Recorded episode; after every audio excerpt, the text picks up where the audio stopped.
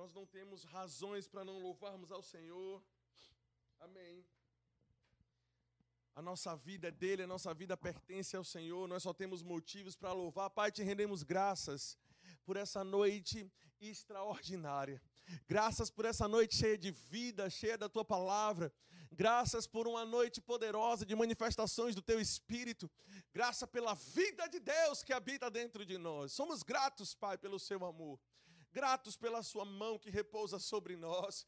Aleluia. Declare comigo, diga a boa mão do Senhor repousa sobre mim. Repousa sobre Diga mais uma vez, a boa mão do Senhor. A boa mão do Senhor. Repousa sobre mim. Repousa sobre mim. Aleluia. Deus é bom. Que noite maravilhosa, que noite maravilhosa para louvar, não é mesmo, amor? Isso mesmo. Será que nós temos razões para louvar o nome do Senhor? Muitas razões. Por exemplo, tô botando a mulher para pregar. É, eu, eu particularmente eu amo louvar ao Senhor, eu amo glorificar ao Senhor. Ele é tudo para mim, ele é tudo para nós, né? Ele é a razão, ele é o motivo do nosso respirar, ele é a razão da nossa ale- alegria, ele é o nosso tudo. Ele é o criador de todas as coisas, sabe? Ele nos amou tanto, tanto, um amor incondicional. Sabe, hoje ele decidiu fazer morada em nós, tantas coisas preciosas, né, que ele poderia ter escolhido, mas ele decidiu habitar Amém. dentro de mim, dentro de você. Uau. Ou seja, hoje nós nunca mais estamos sozinhos. Então, de repente, você está na sua casa aí, você está achando, ai, ninguém me ama, ninguém se importa comigo, querida. Eu quero te dizer, tem uma boa nova para você nessa noite, sabe? O maior, o todo-poderoso, o criador dos céus e da terra, ele habita em você. Ele Amém. faz morada em você e ele não sai de você. Graças então, em todo tempo, dia após dia, hora após hora, você não está sozinho, ele está com você. Amém. Então não precisa se preocupar, Deus está com você. Amém. Agora há pouco nós estávamos em casa, nos preparando para esse momento. E eu fui, como sempre, fazer um cafezinho, né? Porque um café dá força ao crente também, aleluia. E, e é tão importante, irmãos, você desenvolver dentro da sua casa esse estilo de vida de gratidão ao Senhor. Nós sempre teremos motivos para louvar ao Senhor. Sempre teremos motivos para exaltar o nome do Senhor. O fato de você estar respirando agora é um sinal da bondade de Deus. O fato de você estar respirando agora, cheio de vida, cheio de gás, cheio de força. Irmãos, o fato de você estar debaixo de um teto, agora, irmãos, já é motivo suficiente para você glorificar o nome do Senhor. Deus tem sido bom conosco, aleluia. A graça dele tem repousado sobre nós. Todavia, o nosso ministério nos deu uma, ah, meio que uma diretriz a respeito do que nós deveríamos estar ministrando nesse tempo. E hoje, de forma bem rápida, nós vamos falar sobre fé. Aleluia. Eu gostaria de ver, eu, eu queria agora ver a sua expressão.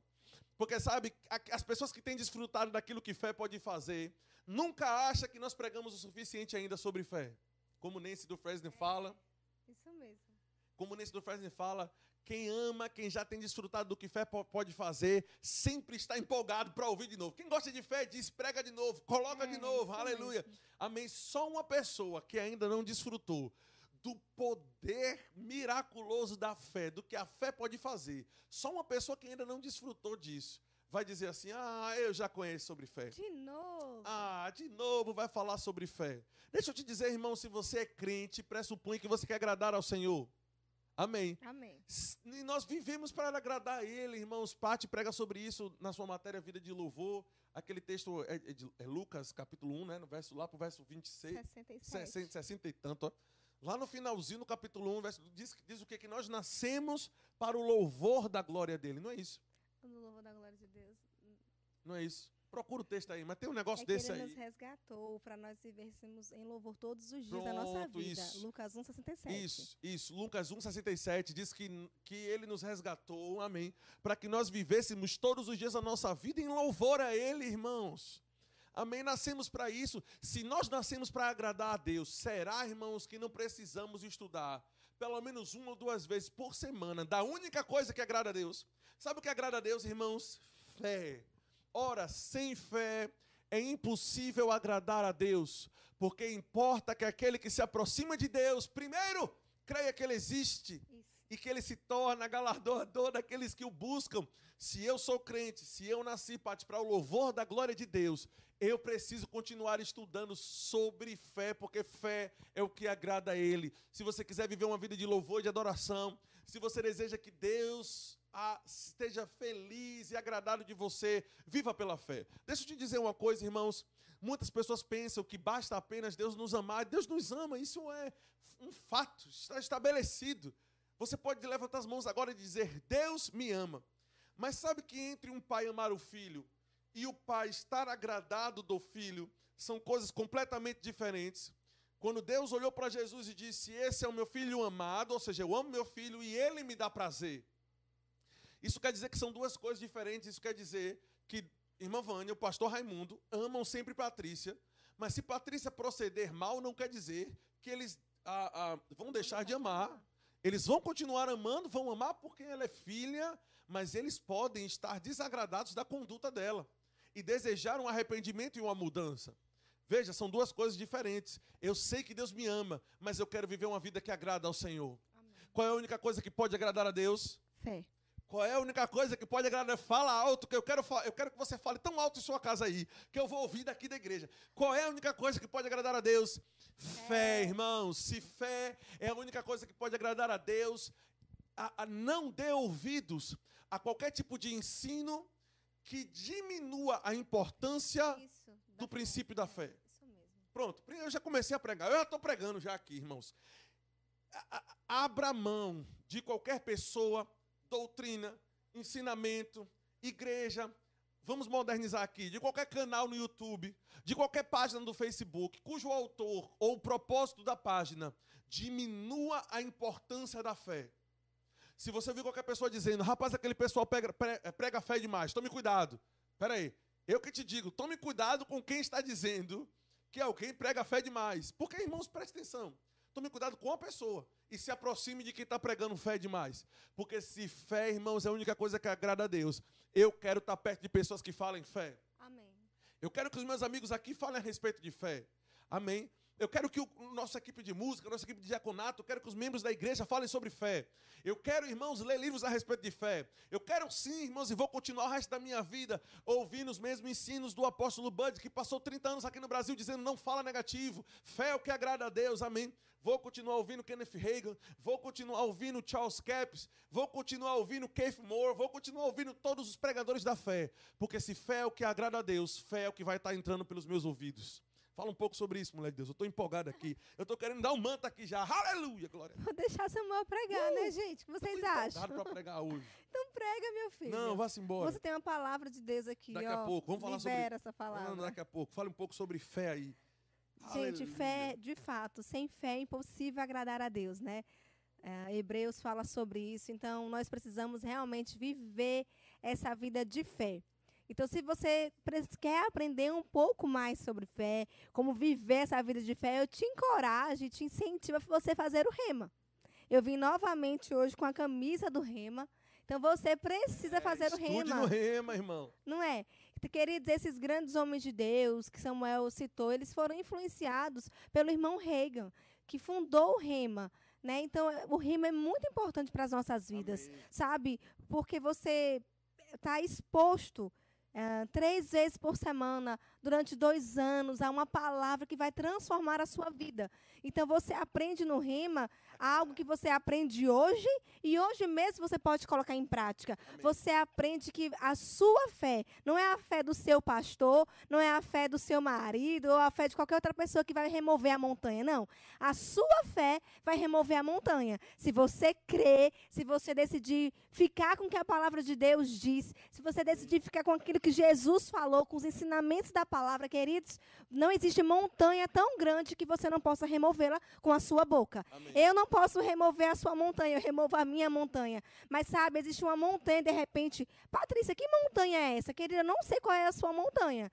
Às vezes é um monte, né? Um monte de problema, um monte de dívida, um monte de enfermidade, um monte de dificuldade, um monte de preocupação. Eu não sei qual é o seu monte, mas querido, se você crê com o seu coração, é você falar com a sua boca. Se você não duvidar no seu coração, mas como é que eu não duvido no meu coração, querido? Se enchendo todos os dias da palavra, todos os dias se alimentando da palavra, orando em outras línguas, até que aquela verdade da palavra se torne tão real para você no seu coração, querido, que quando você abrir a sua boca e você liberar, é impossível esse monte não ser removido. Essa montanha se moverá.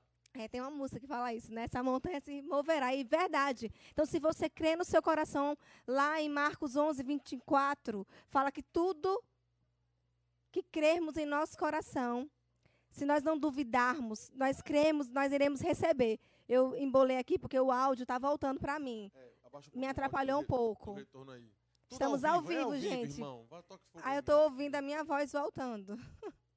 Então, lá em Marcos 11, 24, tudo que você pedir em oração, crendo, você vai receber. E nós aprendemos aqui no Rema, nós aprendemos nos nossos cultos da igreja, que o receber não é algo passivo, que você pega, se senta e alguém vai e te serve. Não, esse receber, nós aprendemos que é algo ativo. Se você orar, você crê, então você pega aquilo que você orou. Vocês estão comigo? Então, lambando. Então você crede que recebeste, crede que você pegou. Queridos, quando você pega aquilo em fé, não abra mão por nada. Lá em casa nós temos um cachorro, vocês já sabem, John.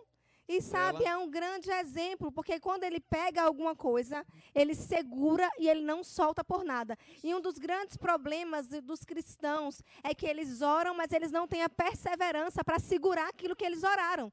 Então eu quero te incentivar nessa noite que você seja assim, perseverante, um crente perseverante. Não importa quanto tempo você orou, mas se você orou, creia que você recebeu, segure, não fala negativo, não perca a sua oração, porque você duvidou e falou negativo. Sabe, você só Simplesmente você acredita com todo o seu coração e você vai ver o resultado em manifestação na sua vida. O problema, Samuel, é que muitas pessoas elas oram e elas querem pegar o papel de Deus, que é manifestar. Saia da parte de Deus. Isso, irmãos, o seu papel não é manifestar. O meu papel não é manifestar aquilo que eu estou crendo. O meu papel é crer.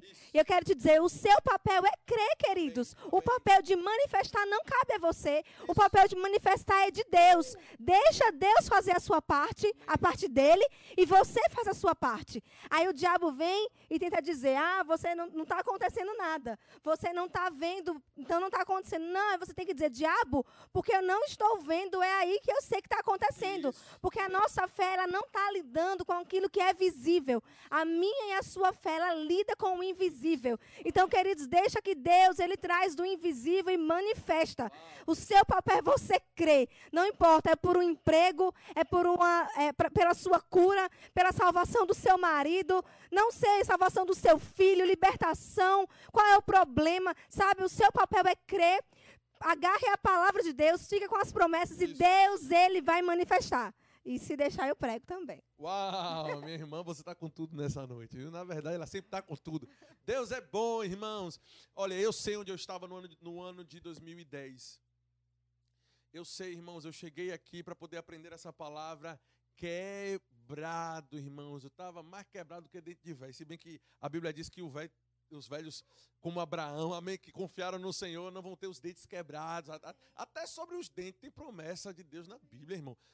As promessas de Deus estão para ser, para serem confessadas. Deus falou a palavra dele e a palavra foi escrita e ela foi escrita para que nós falemos. Vou dizer de novo. Deus falou e então homens ungidos escreveram e homens ungidos escreveram para que nós lêssemos, amém, e falássemos, irmãos. Talvez você diga assim, mas Samuel, eu não creio muito nessa questão de confissão.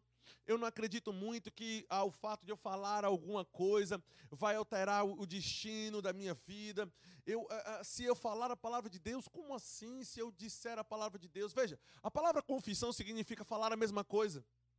Amém. É falar o que aconteceu. É falar a mesma coisa, é concordar. Amém. É isso que significa. É por isso que a Bíblia diz, Deus fala na, na palavra dele: se quiserdes e me ouvirdes, comereis o melhor da terra. Qual é o segredo para comer? Qual é o segredo para comer o melhor da terra? Você precisa primeiro querer e você precisa me ouvir, concordar comigo, falar o mesmo que eu. Deu para entender? É por isso que a Bíblia diz que nós devemos, que nós devemos renovar o nosso entendimento, irmãos. É por isso que nós estamos aqui todos os dias falando, fazendo live. É por isso que nós estamos compartilhando a palavra. O propósito não é te dar mais um entretenimento no, no seu templo aí, ou no seu tempo fechado em casa, né? no seu tempo de quarentena. Não, não, não, não, não. O propósito da palavra não é entreter a, não é entreter a, a sua mente. Não, não, não. É transformar a sua mente. É mudar a forma como você vê, como você enxerga as coisas. Posicionar melhor. Ah, ok, aleluia. Eu acho melhor você dar um pouquinho mais de ganho ali de volume no microfone. Porque é, vai ser bem difícil eu continuar com o microfone perto. Daqui a pouco eu vou baixar, então aumenta o volume. Amém. Deus é bom. Então, assim, irmãos, concorde. Quando é que você vai parar de falar o que você está vendo e vai passar a falar aquilo que Deus diz que você deve falar, irmãos? Amém. Fé é concordar com Deus, é falar o que ele fala, é olhar na Bíblia que Deus não está te chamando de verme, de pó, de cinza, Deus não está te chamando de carrapato, Deus não está te chamando de, ah, pastor, eu sou o caco de telha que raspou a ferida de Jó. Não, a Bíblia te chama de santo, de ungido, filho de Deus, cordeiro com Cristo, lavado, remido, comprado, perdoado. É disso que a Bíblia te chama. Se a Bíblia te chama disso, irmãos, é isso que você deve falar a respeito de você mesmo. Amém. É isso que você deve falar. Deixa eu te mostrar algumas versões de Hebreus capítulo 11, no verso 1. Hebreus capítulo 11, no verso 1, nos dá uma definição de fé. Eu quero apenas te mostrar algumas versões diferentes para que consigamos entrar hoje em um novo degrau de clareza sobre o que fé é. Veja, na Almeida Corrigida e Revisada, que é uma versão que nós conhecemos, diz: Ora, a fé é o firme fundamento das coisas que se esperam e a prova das coisas que não se veem. Na Sociedade Bíblica Britânica, nessa versão diz: ora, a fé é a substância das coisas esperadas. Uau! A substância daquilo que você está crendo já está em suas mãos, é fé. Amém. É a prova das coisas que não são vistas. Agora eu gosto muito dessa versão, de todas as versões que eu já estudei a respeito de fé.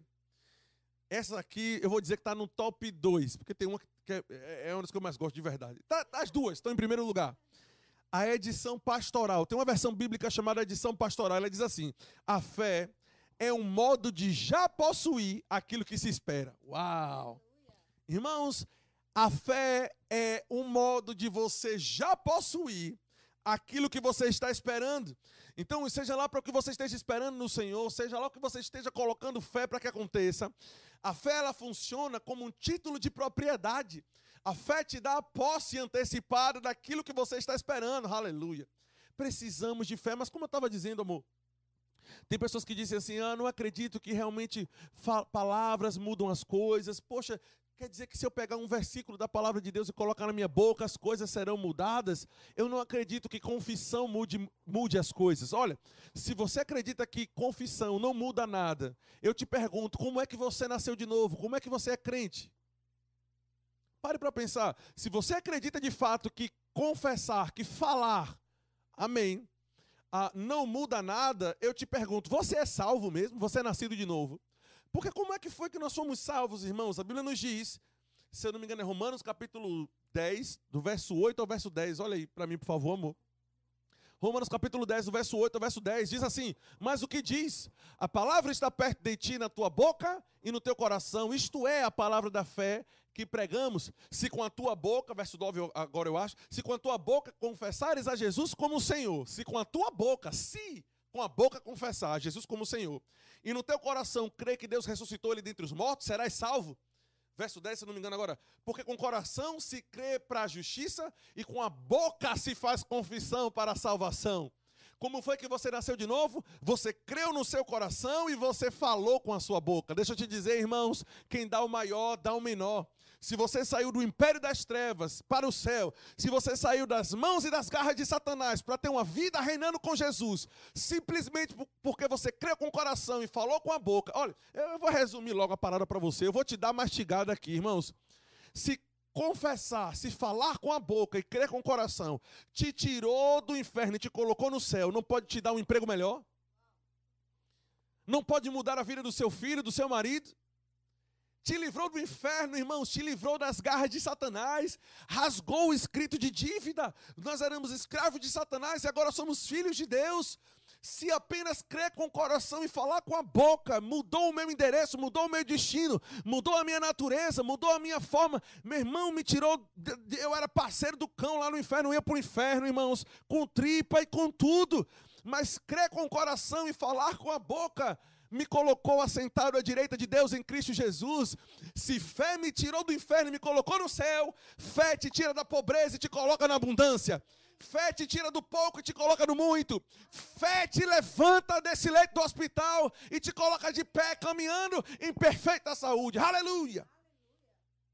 Eu estou empolgado, irmãos. Se fé te livrou do pior, como é que ele não vai te livrar de uma coisa que é mais fácil? Deixa eu te perguntar outra coisa. As perguntas são importantes, como diz Mike Murdock. As perguntas são as ferramentas mais poderosas que existem. Se Deus, por meio da fé, te tirou do inferno, Ele não vai te tirar, irmãos, de uma situação de dívida. Agora a questão é que nós entramos, amor, entramos no patamar da fé, nascemos de novo pela fé, e achamos que depois que nascemos de novo pela fé, paramos de usar a mesma fé. Não, irmãos, eu nasci de novo como? Pela fé. Como é que eu manifesto a minha fé? Nós acabamos de falar aqui, Romanos capítulo 10, do verso 8 ao verso 10, crendo com o coração e falando com a boca. Isto é a palavra da fé que pregamos, ok?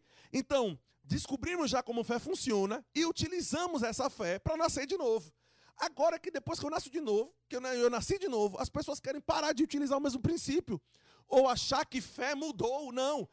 Fé é o mesmo jeito. Você nasceu de novo pela fé como? Falando, crendo com o coração e falando. Se você for utilizar, irmãos, fé para qualquer outra coisa, o princípio vai ser o mesmo. Creia no coração, com que, no que a palavra de Deus diz. E veja, eu não estou falando a respeito de confissão positiva. Amém. Entre confissão positiva e confissão negativa, é melhor você falar algo positivo do que estar tá falando algo que não é algo negativo, ok? Mas eu estou falando que a fé bíblica, a fé que funciona, não é apenas uma confissão positiva, não, é falar o que Deus diz na palavra dele. Samuel, o que é que eu devo falar? Eu vou te dar uns exemplos do que você deve falar. Eu vou te dar uns exemplos. Por exemplo, eu tenho um bloco de notas aqui, onde eu anoto tudo. Veja as coisas que eu anotei aqui. Olha o que você deve falar. Por exemplo, eu vou falar bem rápido aqui, depois a gente dá um jeito de mandar esse documento para você, não sei como, mas enfim. Eduardo desenrola. João 1,12 diz: Eu sou filho de Deus. João capítulo 15, verso 15 diz que eu sou amigo de Deus. Romanos capítulo 5, no verso 1 diz que eu fui justificado. 1 Coríntios 6, 2 diz que eu estou unido com Deus em um só espírito. 1 Coríntios 6, do 19 ao 20 diz que eu fui comprado por um alto preço. 1 Coríntios 12, 27 diz que eu sou membro do corpo de Cristo. Efésios 1, 1 diz que eu sou santo. Eu sou adotado como filho de Deus. Efésios 2,18 diz que eu tenho acesso ao Pai. Eu vou pular vários aqui para você ver a quantidade. Romanos 8, do 1 ao 12, diz que eu estou livre da condenação. Romanos 8, 28 diz que eu, que eu estou seguro de que todas as coisas cooperam para o meu bem. Romanos 8, 31 diz que eu sou livre da acusação. Romanos 8, 35 diz que ah, eu não posso ser separado do amor de Deus. Filipenses 3,20 diz que eu sou cidadão do céu. Aleluia. Segunda Timóteo, do verso 1 ao verso 7, diz que eu não tenho espírito de medo, mas eu tenho espírito de poder, de amor e de moderação. Quantas promessas, irmãos. Olha isso, eu vou parar de falar os textos aqui para poder tentar adiantar, mas olha quanta coisa a Bíblia diz que você é. E eu vou ler apenas poucas, irmãos. Nós temos milhares de promessas. Somos sal, somos luz, ah, ah, somos escolhidos, somos ministros da reconciliação, somos embaixadores de Cristo, cooperadores com Deus, estamos aceitados com Deus, sou feitura de Deus, criado para as boas obras, tenho acesso ao Pai, aleluia, acho graça e misericórdia diante do trono dele, sou nascido de Deus, ah, meu irmão, sou cidadão do céu, você quer mais quantos? A partir de hoje, irmãos, foque a sua atenção naquilo que essa palavra diz creia nela com o coração e coloque ela na sua boca. Ela vai te levar, irmãos, para esse lugar. Aleluia. Fala alguma coisa, amor. Não, amor, tá muito bom. Ela está dizendo, não, amor, tá muito bom, continua. Eu vou continuar então, que eu estou empolgado. Eu não sei quantas pessoas estão nos acompanhando até agora, mais ou menos. 165 pessoas recebendo a palavra da fé. Agora, essa palavra da fé não é apenas para te empolgar. Essa palavra da fé, para funcionar, ela exige a prática do que está sendo ministrado. É para amanhã pela manhã você acordar e, e, e, falar como Davi falou: coloca um guarda na minha boca. Da minha boca não saem mais palavras negativas. Não sai mais, eu não vou conseguir. Troque o eu não vou conseguir pela promessa. Troque o eu não vou conseguir pela promessa que diz que eu posso todas as coisas em Cristo Jesus que me fortalece. Amém, irmãos. Troque, troque, troque. Uau, troque os comentários negativos do mundo. Amém. Pela palavra de Deus e a sua vida vai ser transformada. Foi assim, irmãos, que eu me tornei essa pessoa alegre que você está vindo. Eu só andava carrancudo, de cara fechada. É verdade não é? É verdade. Eu só andava assim. O que me tornou alegre, entender, irmãos, aquilo que o apóstolo Paulo falou, que mesmo no meio de pressões, o apóstolo Paulo disse: Eu aprendi a viver alegre. Eu aprendi a me alegrar, irmãos. Não quer dizer que tudo na minha vida agora está 100% da forma como eu queria, ou se está 100% como a Bíblia diz, mas eu estou caminhando para o que a Bíblia diz, mas no meio do caminho, irmãos, as pressões não precisam roubar minha alegria, porque eu entendi que pela palavra de Deus a alegria não é apenas um sentimento, a alegria é uma posição, a alegria é um local onde Deus me estabeleceu, e agora nem o inferno, nem o diabo, nem o demônio, nem Maria Padilha, nem tranca-rua, nem, nem não sei o que das sete, das dez, das cinquenta catacumba, nada me rouba minha alegria, eu sou alegre, aleluia, porque o sangue de Cristo e o ódio da alegria repousa sobre a minha vida. Ele me livrou, Ele me transformou, eu estou livre do inferno. Eu não estou, me, eu não estou aqui me empolgado, irmãos. Aleluia. Simplesmente porque eu estou querendo te empolgar, não. É porque quando eu lembro o que Ele fez por mim, oh, happy day, aleluia. Que dia feliz. Que dia feliz, amor, quando eu me assentei na cadeira no centro de treinamento bíblico Rema em 2010 e eu comecei a ouvir o que eu era. Eu saí de uma pessoa triste para uma pessoa alegre, saí de quebrado para uma pessoa próspera. Eu saí de doente, irmãos. O rema, a palavra que o rema ensina, transformou completamente o modo como eu me vejo, o modo como eu vejo as pessoas, o modo como eu enxergo o mundo. Amém, irmãos? Eu comecei a enxergar como Davi enxergou. Muitas pessoas enxergam Golias como uma oposição. Davi enxergou Golias como oportunidade. Glória a Deus. Uau, aleluia! Você enxerga os problemas como oposições ou você enxerga os problemas como oportunidades? Davi não viu Golias como um adversário que queria matá-lo. Davi viu Golias como o caminho, a porta para ele viver aquilo, aquela promessa que ele tinha recebido, irmãos. Aquele óleo que foi derramado sobre a cabeça dele através do profeta Samuel. Olha aí, profeta Samuel, eu gosto desse negócio. Ele sabia, Deus unge quem ele ungiu para ser rei. Rapaz, que oportunidade é essa? eu vou derrotar esse incircunciso, esse gigante. Você se levanta hoje e diz: Eu agora estou vendo os problemas Satanás como oportunidades. Aleluia! Oportunidade de crescimento, de romper em fé, de crescer em fé, de abundar e de reinar em vida. Louvado seja o nome do Senhor. A partir de hoje, irmãos, a sua vida entre em um novo patamar, porque você vai começar a mudar as suas palavras, mas que essas ministrações de hoje não apenas te empolguem, mas que ela mude o seu modo de que ela mude, irmãos, transforme o seu modo de agir, que a partir de hoje os seus comportamentos sejam diferentes, que a partir de hoje você fale diferente, coloque a palavra de Deus em sua boca, irmãos, e você vai ver o que Deus vai fazer com sua vida. Aleluia. Qual a importância, amor, de, de, de fazermos isso, de renovarmos a nossa mente, de pararmos de falarmos coisas negativas? Qual a importância de fazermos isso? Então, queridos, de fato, nós precisamos renovar a nossa mente, tá? Uh, e como é, que eu, como é que eu renovo a minha mente? Queridos, você não vai renovar a sua uh. mente ligando a televisão Isso. e ouvindo notícias ruins. Isso. Sabe, você vai renovar a mente de fato com a palavra de Deus. Yeah. Né? A palavra do Senhor diz que a fé, ela vem pelo ouvir. E ouvir a palavra de Deus. Mas sabe que fé vem pelo ouvir e medo também vem pelo ouvir? Isso. Agora depende do que, que você está ouvindo se você ouve a palavra de Deus, se você fica com a palavra de Deus, o que, que vai ser gerado dentro de você? É fé. Mas se você decide dar ouvidos ao que o, a mídia fala, o que yeah. o telejornal fala, o que o seu amigo fala, o seu vizinho fala que não está em linha com a palavra de Deus, queridos, eu tenho certeza que o que vai entrar em você é o medo. Yeah. Porque o que você der ouvidos vai entrar dentro de você. Então, Isso. que a partir de hoje você de fato Dê ouvido ao que a palavra de Deus diz. Sabe, gente, durante esse tempo a gente tem visto tantos cristãos, né, que têm dado ouvido, ao invés de dar palavra de Deus, dado ouvido aos relatórios que estão acontecendo, queridos. Os relatórios vêm, eles se levantam, mas você precisa fazer como Neemias, como a irmã Vânia bem ministrou na semana passada para nós. Neemias, ele não parou pelo que, por aquilo que ele estava ouvindo, mas ele disse: Ó, oh, eu estou executando uma grande obra, Uau. eu estou executando um grande projeto e eu não posso descer por isso, não. Então, sabe, querido, você está executando uma grande obra, Deus está fazendo uma grande obra na sua vida, então para de dar ouvidos aos relatórios, né, aos sambalates, aos tobias. Não, queridos, não dá ouvidos às pessoas. Não dá ouvido ao que a mídia está dizendo, sabe? Fica com a palavra. Você está fazendo um grande projeto, né? E você não pode descer. Você não pode é, deixar para lá, sabe? Fica firme nas promessas de Deus. Fica firme. Se agarra à palavra do Senhor, que ela é a verdade, vai mudar completamente a sua situação, sabe? Uh, você não tem que usar a sua boca, irmãos, para falar sobre os seus problemas, sobre a sua situação. Você precisa usar a sua boca, a sua confissão para falar com o problema. Isso. Mandar ele se retirar, mandar ele se mover.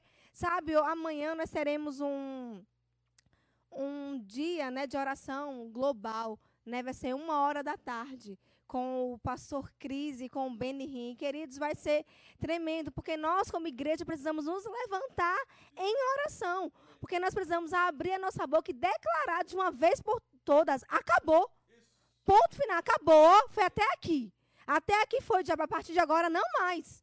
Nós cremos que nós não teremos prejuízos, nós não teremos uma crise. Não, queridos, nós não teremos nada disso que o mundo está dizendo, não, porque nós estamos em Cristo.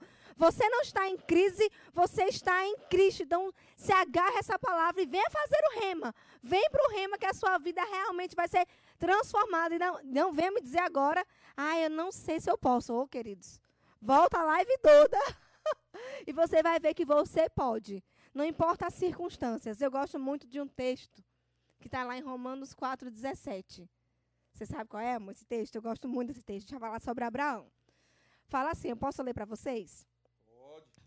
Como está escrito: Por pai de muitas nações te constituí, perante aquele no qual creu, o Deus que vivifica os mortos e chama à existência as coisas que não existem como se já existissem. Abraão, esperando contra a esperança, ele creu para vir a ser pai de multidões, de muitas nações, segundo lhe fora dito: assim será a tua descendência. Ou seja, irmãos, Abraão se agarrou com aquilo que Deus tinha dito para ele. Mas aí ele fala aqui no verso 19: e sem enfraquecer na fé e algumas pessoas falam que Abraão não levou, não, não observou o corpo. Não, queridos. A Bíblia fala que ele sabia que o corpo estava amortecido. Ele não enfraqueceu na fé, embora levasse em conta o seu próprio corpo amortecido, porque ele já sabia que ele tinha 100 anos e a mulher dele tinha uma idade avançada. Mas ele não duvidou por incredulidade da promessa de Deus, mas pela fé. Ele se fortaleceu dando glória a Deus. Então, queridos, que nessa noite você seja fortalecido, dando glória a Deus. Não importa como está o seu corpo, se a enfermidade está aí, ela pode estar tá aí ainda, mas não, mesmo ela estando aí, mesmo você sentindo ela aí, mas creia na palavra do Senhor que diz: Eu já tomei sobre mim, Ele dizendo, Jesus, já, tom, já levou as suas enfermidades e as suas dores, e você já é sarada. Então não importa se está doendo, fica com a palavra. Não importa como está a sua conta bancária, se está azul ou se está vermelha, Deus, Ele diz diz que Ele vai suprir todas as suas necessidades. Pode estar ali o problema dizendo, mas como Abraão, ele viu que o corpo dele estava ruim, que ele não poderia ser pai de nações, de multidões, mas ele não duvidou de quê? Da promessa de Deus. Você tem uma promessa? Porque eu tenho uma promessa. Nós temos, você tem uma promessa, quero te dizer, na palavra de Deus tem as nossas promessas. E ele diz que nós somos curados, nós seremos abençoados, que nós somos prósperos, que Jesus ele se fez maldição em nosso lugar. Então hoje nós não precisamos mais perecer, porque ele já fez. No rima você aprende a questão da substituição. Jesus ele já sofreu, se ele sofreu, eu não preciso mais sofrer e nem você também. Então, queridos, nessa noite se fortaleça na sua fé, dando glória a Deus. Louvado seja o nome do Senhor. Ah, como última parte dessa live, eu quero falar um pouco sobre algo que, enquanto eu estava estudando hoje sobre esse assunto, eu fiquei impressionado. Durante a semana, eu estava. O pessoal estava fazendo uma cara estranha aqui quando eu disse que era o final, porque o tempo está passando rápido demais. Foi isso? Pessoal, já tem quase 50 minutos. Eu nem, quando eu disse aqui que eu vou terminar, já, vou, já estamos concluindo, o pessoal fez uma cara aqui, meu amigo. Amém. Mas é porque o tempo passa rápido mesmo debaixo da unção, irmãos. Quando a palavra é ungida, quando a palavra ela vai carregada de poder e de consciência, irmãos, você nem sente o tempo passando. Mas eu quero que você preste toda atenção agora. Se você não estava prestando atenção até agora, seu cabeção, você precisa ouvir o que eu vou te falar aqui. Durante a semana eu estava estudando algumas coisas, traduzindo algumas pregações, e ouvi uma pessoa falar um pouco a respeito de descanso, sobre que fé descansa. E, e com base nesse tema, eu procurei outras coisas e fui estudando alguns textos. E eu fiquei impressionado. Eu, se você está com sua Bíblia, irmãos, nós, nós estamos dentro do tópico de fé ainda. Mas eu quero te falar que a principal atitude de fé, irmãos, a primeira é falar, a segunda é descansar. Amém. Abra lá em João capítulo 6, no verso 10. João capítulo 6, no verso 10. Aleluia. Está tudo certo? Tem pessoa perguntando o que é um rema. Ok. Um rema é um centro de treinamento bíblico. Amém. Que tem duração de dois anos, mas existe para capacitar, treinar homens, homens e mulheres de Deus, seja pastores, apóstolos, mestres, evangelistas, ou um crente, entre aspas, me perdoe por essa palavra comum, porque eu acho que que quem tem Deus habitando dentro dele não é comum. Você, por mais simples que você ache que você é, você é carregado da semente divina, então você é poderoso. Mas esse curso, irmão, já se espalhou por todo o mundo. Amém. E aqui no Brasil nós temos uma das maiores turmas, né? Nós temos em várias, nós temos mais de 100 unidades aqui. E um dos maiores campos é aqui o de Salvador. Amém. Então, se você é da cidade de Salvador, você precisa conhecer o Centro de Treinamento Bíblico em Rema. Entra lá, rema.org.br. Amém? Ou liga para cá, 3486-2602. 3486-2602. 3486-2602. Amém é o número da secretaria aqui do Rema e da igreja. E você pode também ligar para o 719-8233-5394. 9 82335394. Eu deixei, eu escrevi aqui no chat, então você pode pegar o número também. Você precisa conhecer, eu posso te garantir uma coisa. Vai mudar a história da sua vida, irmãos. Quando você aprender o que eu aprendi, aprender o que todos nós aqui aprendemos, a sua vida vai dar uma guinada. Eu posso te garantir, a palavra de Deus funciona. Quem já teve a vida transformada aí pelo rema, coloca um eu aí nos comentários ou coloco um amém, ou coloco o rema é top, qualquer coisa, mas eu quero que a pessoa tenha testemunho aí do que o rema já fez na sua vida. Amém? Mas João capítulo 6, no verso 10, diz assim: Disse Jesus: Fazei o povo assentar. Aleluia. A Bíblia diz, amor, que nós estamos assentados à direita de Deus em Cristo Jesus. A posição espiritual na qual, nós, na qual Jesus nos colocou através da redenção foi assentado à direita dele. Aquele que se assenta, descansa. Mas o texto diz assim: Fazei o povo assentar-se, pois havia naquele lugar muita grama, muita relva, muita, muita pastagem. Eu não sei do que você lembra, quando você ouve a respeito de se assentar, de se deleitar e também em conexão com o muita grama. Mas eu lembro de Salmo capítulo 23, que com certeza você conhece, por, por mais novo na fé que você seja, você conhece. O Senhor é meu pastor, em nada me faltará. Ele me faz repousar, ele me faz assentar, ele me faz me deleitar em verdes pastos. Amém. Foi exatamente o que Jesus estava fazendo aqui. Veja, Jesus mandou o povo se assentar e disse que naquele lugar tinha muita grama, muita relva, muita pastagem. Aí diz assim: Assentaram-se, pois, os homens em números de quase cinco mil. Então Jesus tomou os pães e, tendo dado graças, distribuiu entre eles, e também igualmente os peixes, quanto queriam. E quando já estavam fartos, aleluia, Disse Jesus aos discípulos: Recolhei os pedaços que sobraram, para que nada se perca. Preste atenção aqui, querido. existiu aqui uma provisão sobrenatural da parte de Deus. Jesus, com poucos pães e poucos peixes, alimentou cinco mil, mas antes da provisão sobrenatural vir sobre eles, Jesus disse: se assente. Se assente. Aleluia. Eu não sei, eu não sei se você lembra de outro texto, mas eu me lembro de Marta e de Maria.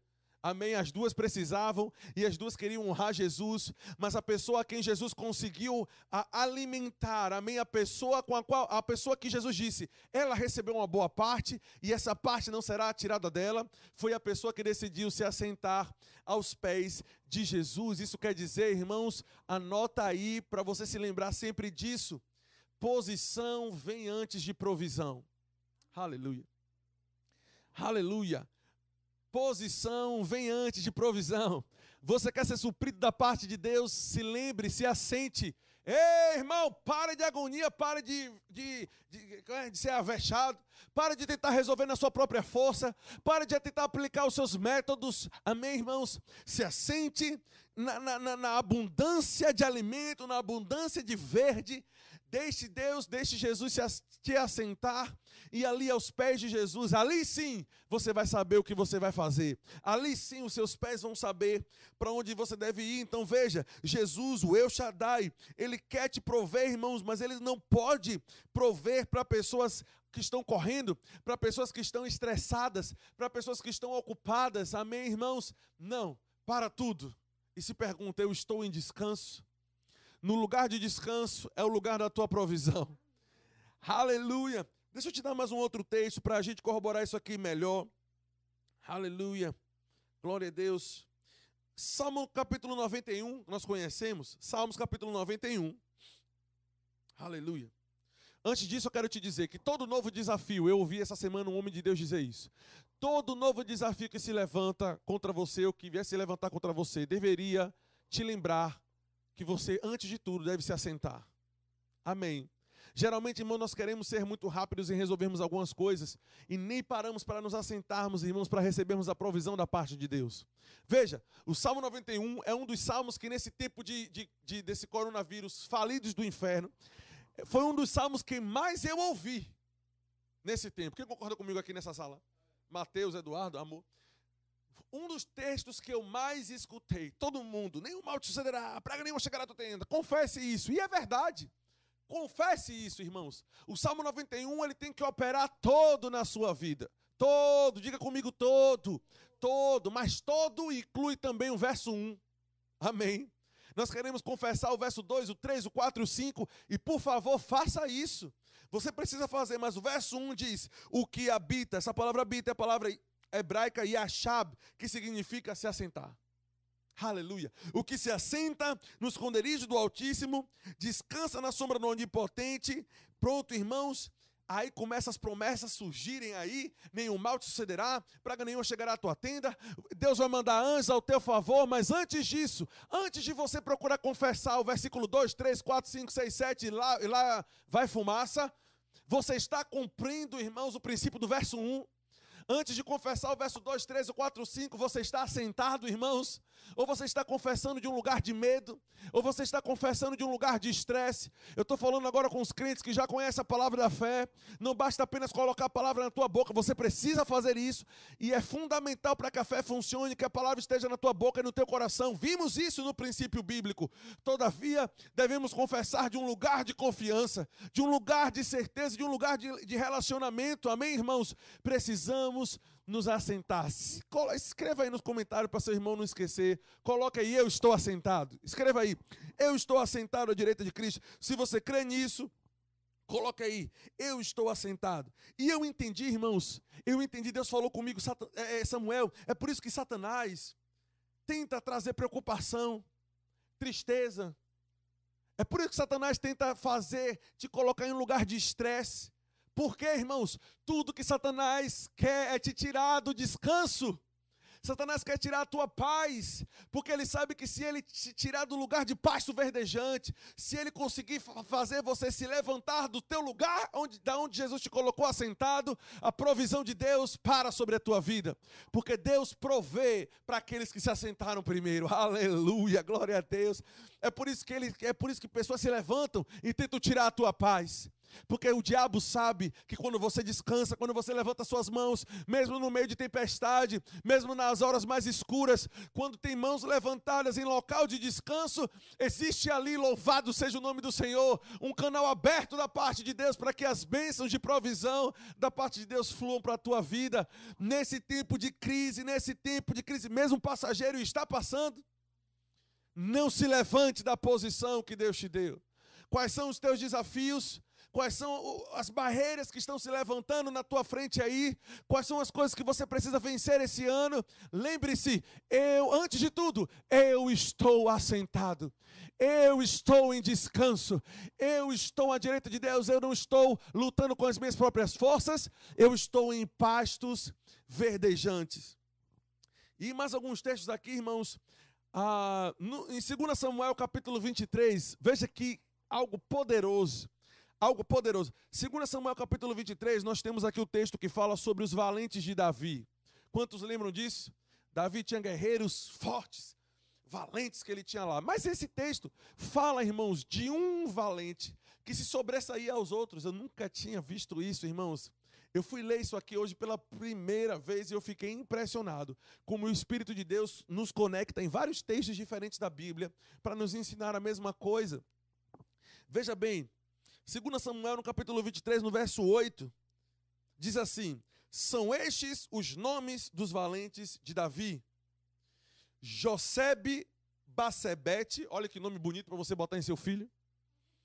Josebe Bacebete, filho de Taquemoni, oh glória, o principal de três.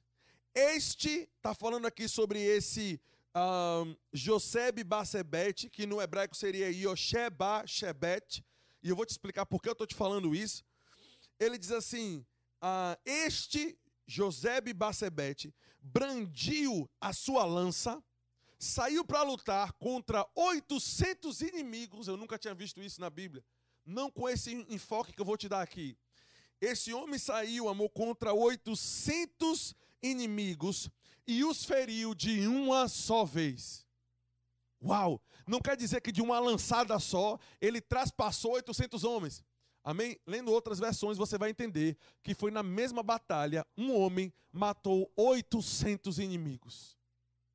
E isto fez ele ser destacado. Davi tinha vários valentes, mas esse camarada Josebe Basebet, no hebraico Yosheba Shebet, ele era destacado, era um vitorioso, era um conquistador. Outras pessoas matavam um número normal, mas ele era 800 homens com a lança. O que fazia esse homem ser tão, ser tão destacado? O que fazia esse homem ser tão proeminente? Eu não sei quantos inimigos, com quantos inimigos você está lidando hoje.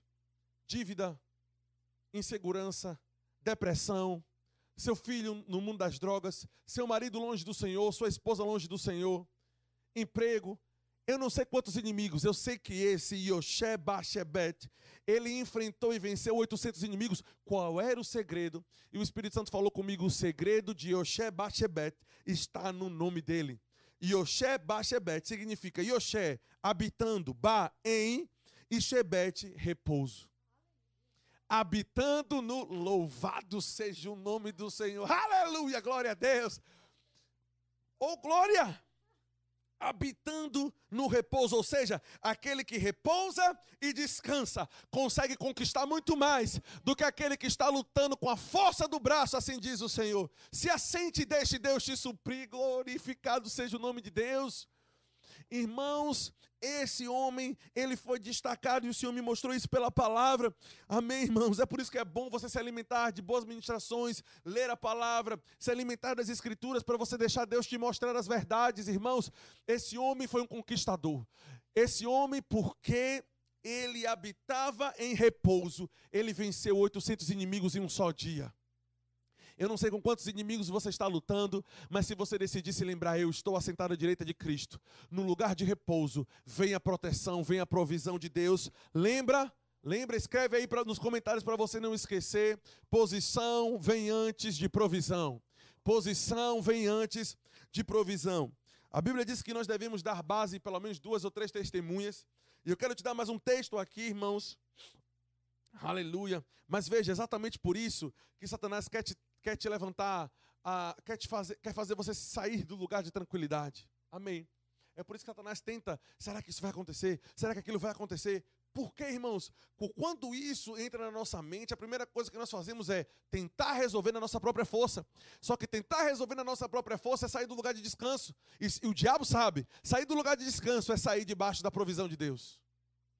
Porque Jesus falou: Eu vou multiplicar os pães e os peixes, mas primeiro se assente. Aleluia, aleluia. Salmos capítulo 46. Salmo capítulo 46. Aleluia. Salmos capítulo 46, vamos dar uma corrida aqui, porque a gente já está para finalizar, mas você precisa descansar. É, é, esse, esse, esse vírus do inferno não pode tirar a sua paz. Amém. Você precisa sair. Ah, eu preciso sair. Eu preciso sair, pastor. Eu preciso ir trabalhar. Eu preciso fazer. O que é que eu faço?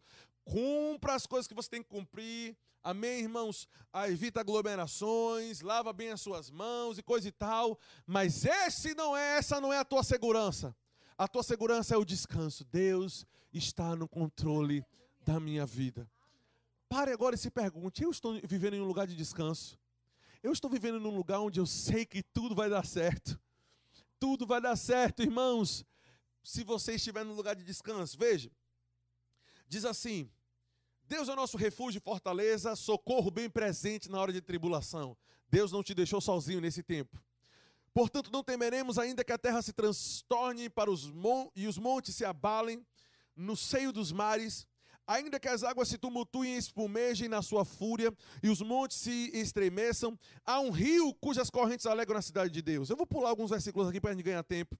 Diz assim: O Senhor dos exércitos está conosco, o Deus de Jacó é o nosso refúgio. Vinde, contemplai as obras do Senhor, que assolações ele efetuou na terra ele põe a termo a guerra, ele põe um fim na guerra. Deus está colocando um fim nesse vírus do inferno. Aleluia.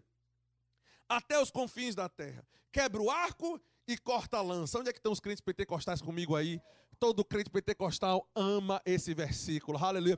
Todo crente pentecostal, quando vai orar e vai tomar autoridade, ele diz: O Senhor quebra o arco. Aleluia. O Senhor corta a lança. Aleluia. Aleluia. Glória a Deus. Aquietai-vos e sabei que eu sou Deus. Samuel, o que é que esse texto tem a ver com o que você está falando? Eu vou abrir para você aqui, irmão, Salmo capítulo. Qual foi o salmo que eu falei agora? Capítulo 40. Estou abrindo aqui para você.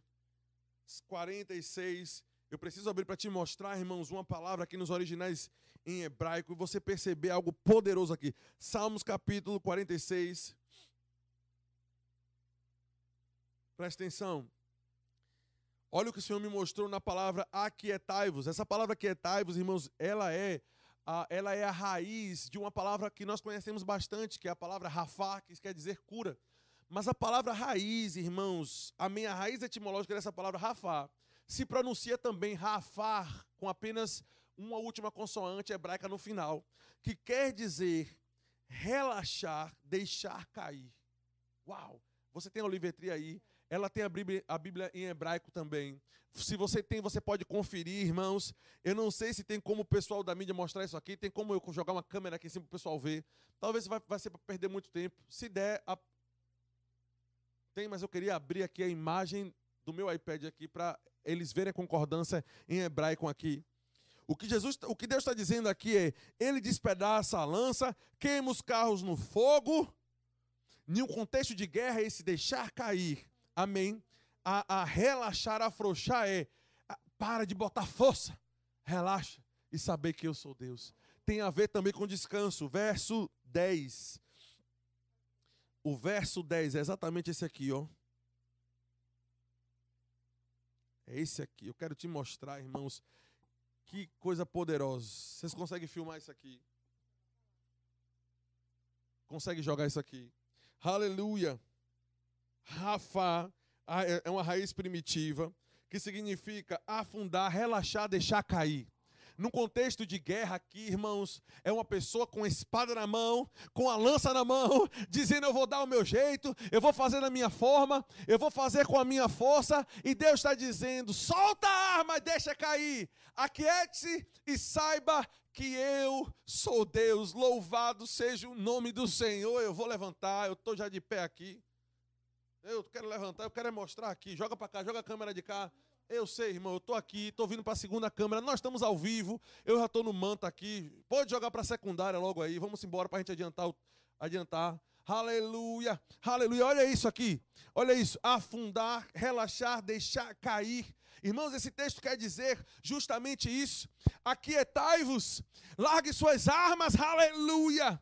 Ah, como é que eu vou resolver isso, pastor Samuel? Eu estava pensando em pedir um empréstimo, eu estava pensando em fazer do meu jeito. Se não foi Deus que te falou para fazer dessa forma, não tente ir na força do seu braço. Se não foi Deus que te falou, irmãos, largue suas armas e descanse, porque a provisão de Deus, louvado seja o nome do Senhor, está no descanso. Glória a Deus. Diante dessa crise, irmãos, você precisa entender que a batalha não é sua.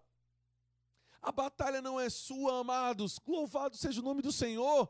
Escreva aí, a batalha não é minha. Quando nós lemos a história de Josafá, nós vimos que parte do povo que veio atacar Josafá, segundo a Crônicas 20, na última live nós tocamos nesse assunto aí.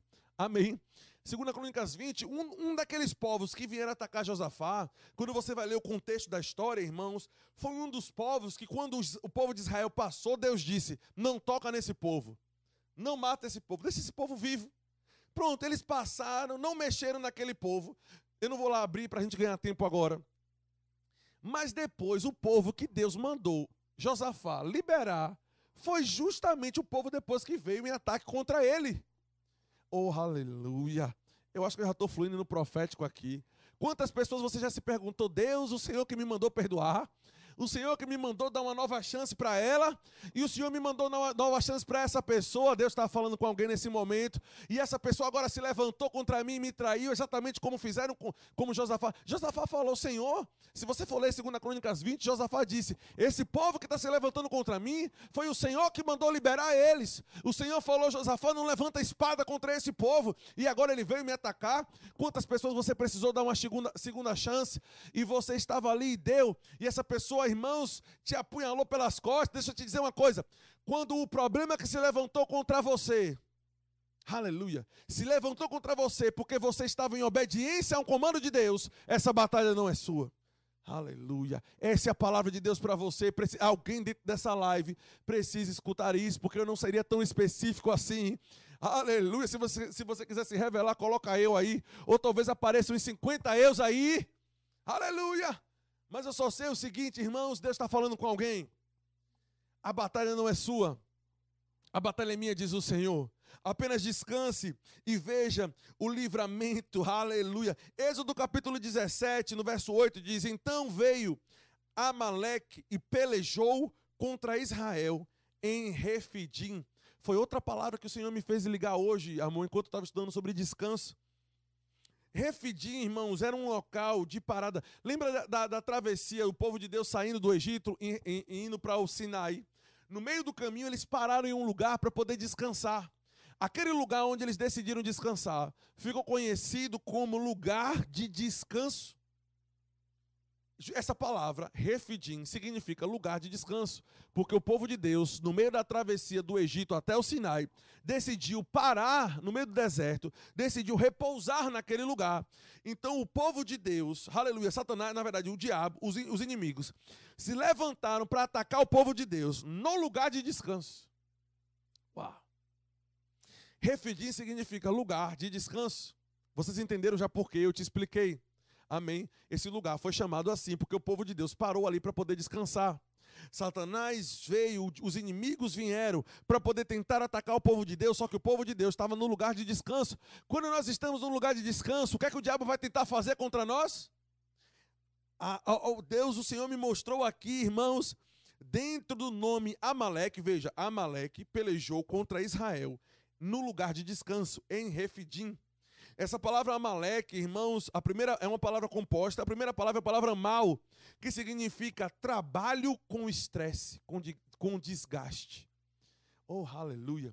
Isso quer dizer que quando você se posiciona no lugar de descanso, Satanás envia Amaleque contra você no lugar de descanso, tentando fazer você se estressar, louvado seja o nome do Senhor. Deus está falando com alguém, tentando fazer você sair do lugar de paz, tentando fazer você sair do lugar de tranquilidade. Quando você decide parar no lugar de descanso, quando você deseja estar no refidim do Senhor, Satanás envia Amaleque, Satanás tenta enviar pessoas que vão tirar a tua paz. Não perca o teu descanso, assim diz o Senhor, porque Satanás levantou pessoas para tirar a tua paz.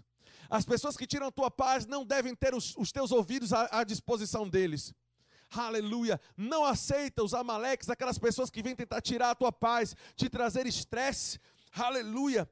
Veja, amal significa trabalho com estresse. E veja, eu não sou contra o trabalho, irmãos. Amém. O apóstolo Paulo disse, amor, eu trabalhei mais do que todos, porém a, a graça de Deus em mim fez o serviço e não eu. Veja, a ideia é nós devemos trabalhar, devemos fazer a nossa parte, mas entendendo que é o poder de Deus que nos capacita a fazer a vontade dele. Aleluia! E não estresse. Mas Samuel, a Bíblia fala sobre isso? Fala. A Bíblia diz no livro de Provérbios, capítulo 10, no verso 22, a bênção do Senhor enriquece e com ela não traz desgosto. Essa palavra desgosto é a palavra etseb, que significa também trabalho árduo, labuta.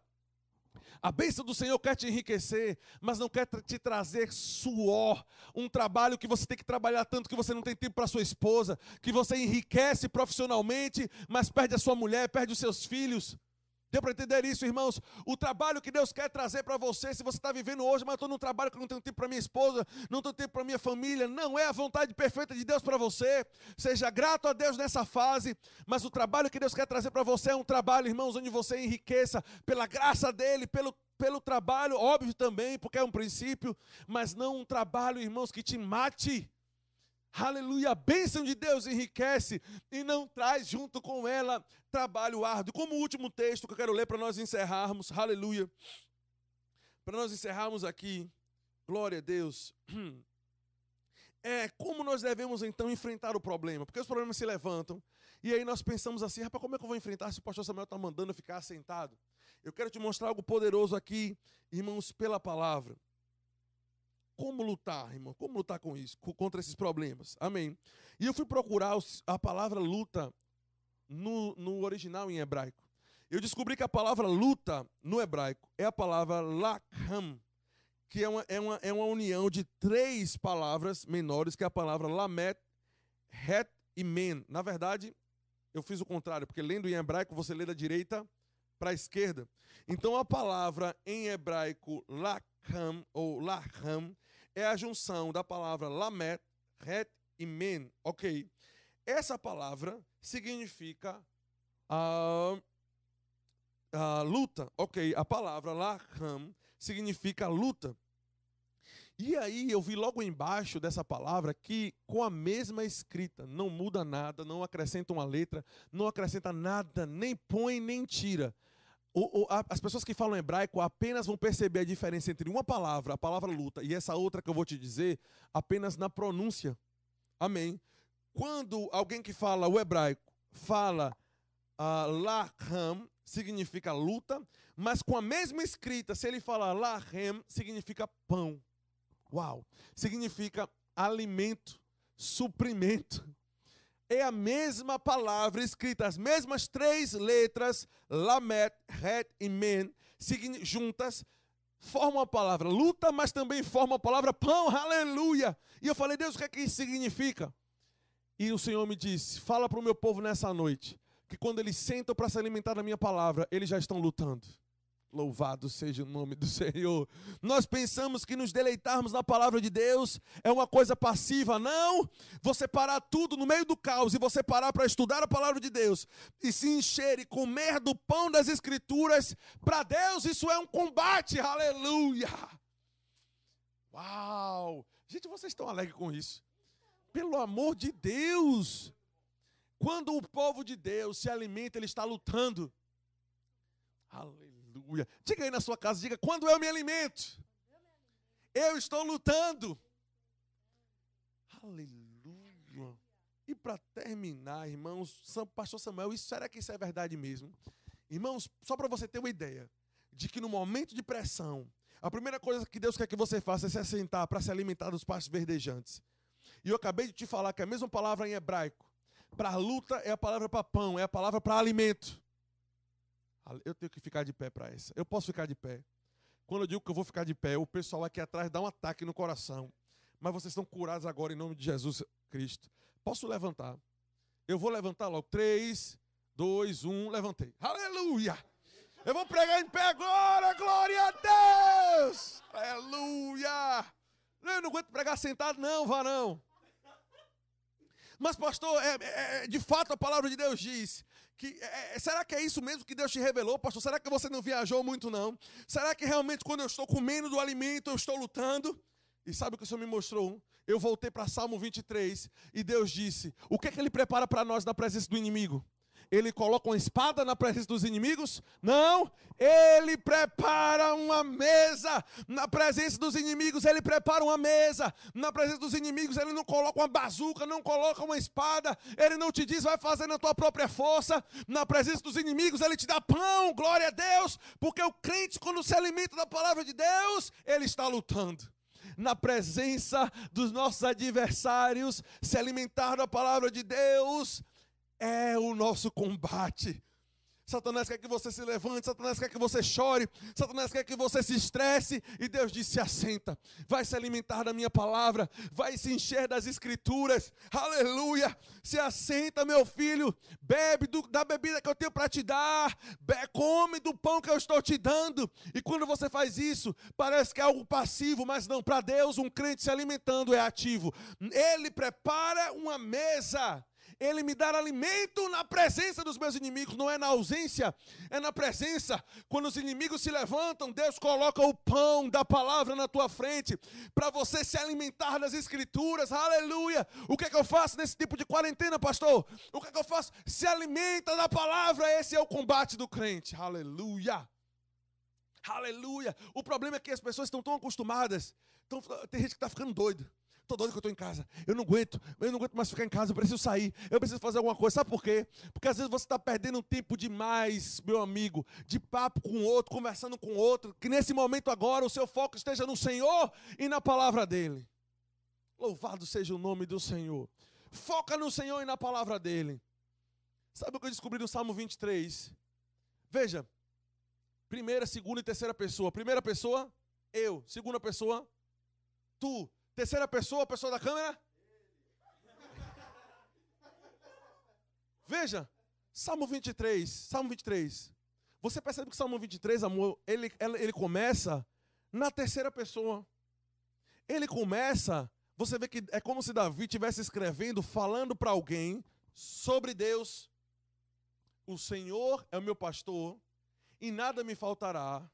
Ele me faz, veja, ele, ele, Davi está falando na terceira pessoa, ele me faz repousar, como se estivesse dizendo, Eduardo, o Senhor é meu pastor e nada me falta. Ele, o Senhor, me faz repousar em pastos verdejantes, ele me guia pelas veredas da justiça. Mas no momento da pressão, quando vai começar a parte do texto que diz sobre o vale da sombra e da morte, ele sai da terceira pessoa e ele, ele para como. É, você vê que o tempo verbal é como se ele parasse de falar sobre Deus para outra pessoa e ele volta os olhos para Deus. Eu, eu, quero ler isso com você porque eu vou finalizar com isso. Porque isso, isso mudou a, a, o modo, irmãos, como eu enxergo esse texto. Salmo capítulo 23, para nós concluirmos. Salmos capítulo 23, abra aí agora e nós vamos já terminar. Quem está sendo abençoado, irmãos, essa noite? Descanse, irmãos, descanse, descanse. O Senhor é meu pastor e nada me faltará. Ele me faz repousar em pastos verdejantes. Veja, ele fala como se estivesse falando sobre Deus para alguém. Ele refrigera minha alma. Ele me guia pelas veredas da justiça por amor ao seu nome. Mas no momento da pressão, quando a crise se levanta, ainda que eu ande pelo vale da sombra da morte, não temerei mal algum, porque tu estás comigo. Ele volta o argumento dele para Deus. Vocês estão conseguindo entender isso? Quando ele começa o texto, ele fala para alguém, ele escreve como se estivesse falando para alguém sobre Deus. Ele faz isso por mim, ele faz isso por mim. Mas no dia do vale da sombra da morte, no dia da crise, no dia que um vírus do inferno tenta nos paralisar, para, irmãos, de conversa um com o outro, e olha para Deus e diz que no vale da sombra da morte eu não temerei porque tu estás comigo. Então, meu conselho para você, meu amigo, nessa noite, é que nesse tempo de confinamento provisório, passageiro, que está passando, nesse tempo onde nós não podemos cultuar por enquanto juntos, mas estamos online, você está em sua casa, eu vou te dar uma boa notícia. Esse momento é como se fosse um vale da sombra da morte. Para de muito tititi um com o outro, de conversinha de redes sociais. Amém. É muito bom falar para pessoas a respeito de Deus, nós devemos fazer isso sempre. Mas veja, quando ele vai falar sobre o vale da sombra da morte, ele volta o argumento dele para o Senhor e diz: Tu estás comigo. Que nesse dia as tuas comunicações não sejam horizontais, mas na vertical, irmãos. Que você se desapegue de redes sociais nesse momento e aproveite o tempo que você está em casa para buscar o nome do Senhor, para ouvir as palavras dele, que é pão e que é alimento. Eu posso te dizer uma coisa, meu querido se fosse pela minha vontade, eu passaria mais uma hora aqui falando sobre descanso. Mas nós não podemos demorar esse tempo todo. Eu vou passar para minha digníssima esposa, para ela orar por você para poder finalizar, porque se eu for orar, vai levar mais uma hora aqui. Aleluia, louvado seja o nome do Senhor, porque eu estou empolgado. Esse é um tempo de promoção para a igreja. Esse é um tempo de crescimento para a igreja. Esse é um tempo de portas abertas para a igreja. Esse é um tempo de avanço para a igreja. Enquanto os inimigos se levantam, se assentam e come do pão da palavra de Deus, que é o verdadeiro combate, o verdadeiro combate da fé. Amém, amor? Fica de pé, fica vem comigo, nós vamos orar por você. Patrícia está passando a oração para mim, eu vou orar junto com você. Pai, te rendemos graças pelas pessoas que estão nos ouvindo essa noite. Receberam a tua palavra, que é alimento, que é pão verdadeiro. E nós agora oramos por cada um deles. E declaramos que essas palavras não vão se perder e declaramos que eles estão sendo cheios do pleno conhecimento do Senhor Jesus Cristo. Amém. E sendo robustecidos com poder no homem interior. Amém. Em nome de Jesus Cristo. Eu oro agora por aqueles que estão enfermos e doentes. E declaro a unção da cura passando por essa câmara e atingindo o corpo deles agora. Eu libero sobre eles uma nova unção nesse momento. E declaro, Pai, que essa noite eles vão dormir em tanto descanso em tanta certeza e confiança de que o Senhor é por nós e de que o Senhor e, e, se o Senhor é por nós, quem será contra nós? Obrigado, Pai. Obrigado pela cura e a restauração do Senhor sobre a vida dos meus irmãos em nome de Jesus. Gente, que tempo poderoso. Se você ainda não nasceu de novo, se você não fez de Jesus o Senhor da sua vida, você precisa fazer isso hoje para viver nesse descanso da fé poderoso. Amém? Se você deseja fazer isso agora, você pode fazer. Levante sua mão direita comigo e diga: Eu, e fale o seu nome, aceito ao Senhor Jesus como Senhor e Salvador da minha vida. Diga: Senhor Jesus, perdoa todos os meus pecados. Diga: Senhor Jesus, eu entrego a minha vida ao Senhor corpo, alma e espírito. E agora mesmo eu recebo o Espírito de Deus e digo que eu sou o teu filho. Amado, se você fez essa oração de confissão pela primeira vez, eu quero receber o teu contato aqui, alguém da nossa igreja, os nossos secretários, nossos conselheiros, eles querem entrar em contato com você. Por favor, entre em contato conosco pelo WhatsApp. Pode ser pelo telefone, ok? 3486-2602. Ou pelo WhatsApp que Paty vai te passar aqui rapidinho. Cadê? Vou, vou te passar agora o WhatsApp, ao vivo é assim mesmo. 8114 8092. 8114 8092. Se você fez essa oração de confissão a primeira vez, ok? Você manda uma mensagem no zap: olha, eu aceitei Jesus e nós vamos entrar em contato com você. Vamos te dar livros para você se alimentar da palavra de Deus e vamos cuidar de você demais. Amém, irmãos? Vai ser bom demais e um, você pode falar. Amém. Paty está muito calada nessa live. Ou eu sou eu que estou falando demais, eu acho. Que palavra poderosa, amém. Eu tenho certeza que assim como eu, você também foi muito abençoado.